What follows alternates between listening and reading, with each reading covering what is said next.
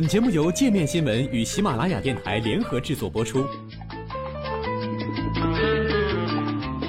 界面新闻五百位 CEO 推荐的原创商业头条，天下商业盛宴尽在界面新闻。更多商业资讯，请关注界面新闻 APP。传说中的扎克伯格裸捐到底是怎么回事？全球第七大富豪 Facebook 创始人马克扎克伯格在女儿降生之际宣布，将百分之九十九的所持股份捐献给慈善事业。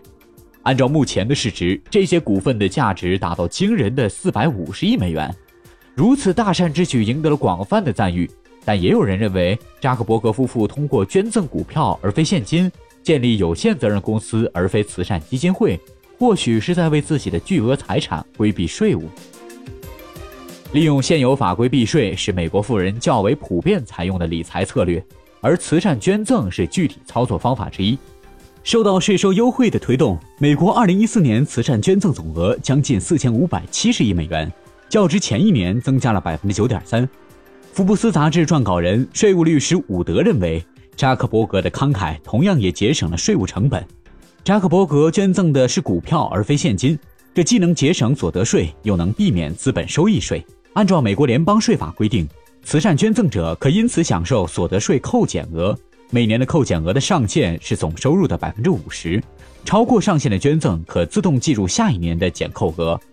可自动计入下一年的扣减额，累计不超过五年。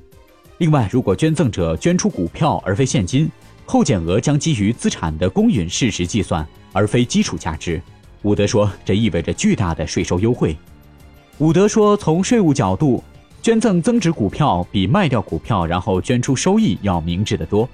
毕竟借由捐赠股票，股票收益就不会被征税。受赠机构既能持有又能卖出这些股票，由于符合资质的慈善机构可享受税收优惠。如果他选择卖出股票，无论收益有多么可观，他都不用纳税。不过，《华尔街日报》的报道认为，扎克伯格对慈善捐赠扣减额可能并不感兴趣，因为他的官方年薪仅为一美元，并且 Facebook 没有分红。夫妇二人此生也不大可能从其他地方挣得四百五十亿美元收入，因此他们不太可能利用慈善扣减额规避所得税。报道说，扎克伯格夫妇可能依靠此前已经卖出的股份生活，或者用现有股份作为抵押。实际上，扎克伯格已经为自己持有的 Facebook 股份缴过税。二零一三年，他执行了一些股票的期权，并卖掉股票，用来缴纳可能超过十亿美元的税单。尽管如此，扎克伯格此次打破传统的捐助方式，还是引起了争论。CNBC 的报道说，扎克伯格创立了不同寻常的捐赠财富的方式，而这可能使他规避一些典型的慈善捐赠监管要求。按照扎克伯格提交给美国证券和交易委员会 SEC 的文件，他会将450亿美元的 Facebook 股份转入一家新成立的有限责任公司。在美国，当大多数亿万富翁向慈善事业捐资时，他们会创办一个基金会，或者直接将资金交给一家非盈利公司或慈善信托。扎克伯格为什么要选择一家有限责任公司呢？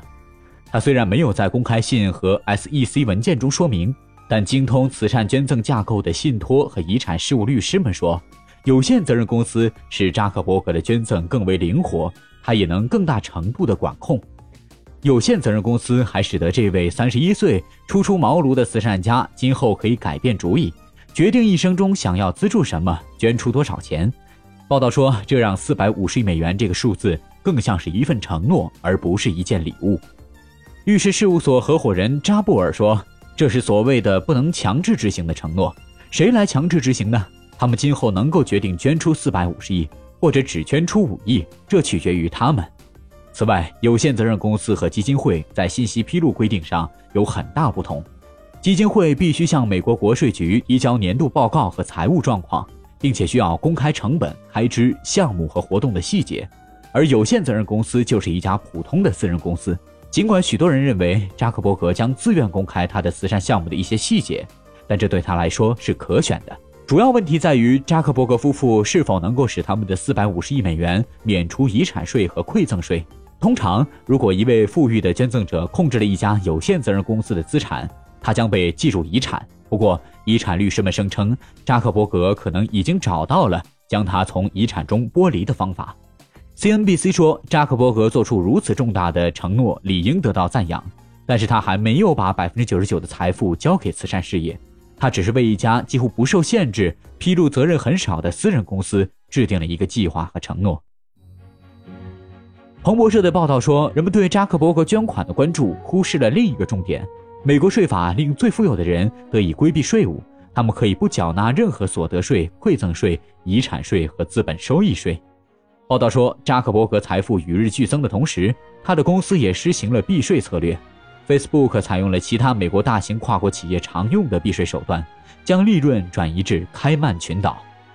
加州大学伯克利分校经济学教授祖克曼说：“我们欣赏他们对于促进平等的重视，但那得从交税开始。倘若一个社会中富人自己决定交多少税，自己决定为怎样的公众利益做贡献，那这不是一个文明社会。”